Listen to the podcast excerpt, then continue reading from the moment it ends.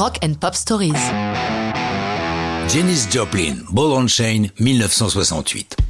Il est probable que vous connaissiez Ball on Chain, immortalisé par Janis Joplin. Mais intéressons-nous d'abord à celle qui l'a créée, Willie Mae Thornton, connue sous le nom de Big Mama.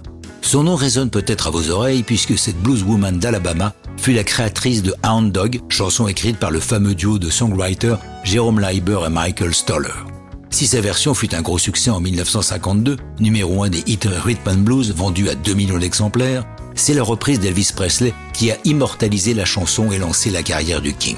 À l'époque, il était inenvisageable que des blancs écoutent et apprécient de la musique noire. Ce sera la même chose pour Ball and Chain, chanson écrite par Big Mama Thornton elle-même.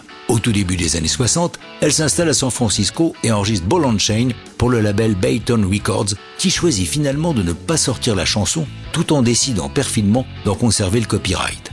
La présence de Big Mama dans la Bay Area lui permet de participer au Monterey Jazz Festival en 66, ce qui va contribuer à populariser Ball and Chain. La chanson est une référence au monde carcéral où à l'époque les prisonniers sont enchaînés avec un lourd boulet qu'ils traînent au pied pour éviter toute évasion.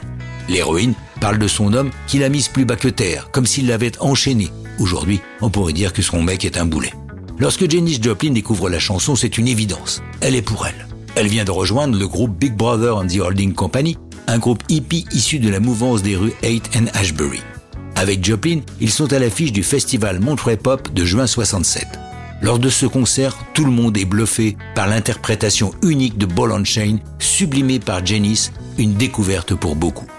Dès le second album du groupe, Ship Thrills, en 68, Janis s'investit à fond dans le travail, donnant le meilleur d'elle-même. Le disque est un faux live, donc seul Ball and Chain a été réellement interprété en public. Lorsqu'elle la chante en live, Joplin est transcendée. Elle improvise souvent, chantant Love is such a pain, love is such a pain, avec une émotion incomparable, digne des plus grands artistes blues par cette petite blanche du Texas. Elle devient une des plus grandes stars de la galaxie des artistes de cette seconde partie des 60s, participant au festival de Woodstock, mais cette fois-ci en solo, avec un groupe monté pour elle, le Cosmic Blues Band. Dans sa carrière météorique, avec Summertime, Ball and Chain est l'autre titre indispensable pour comprendre quelle extraordinaire interprète elle fut. Mais ça, c'est une autre histoire de rock'n'roll.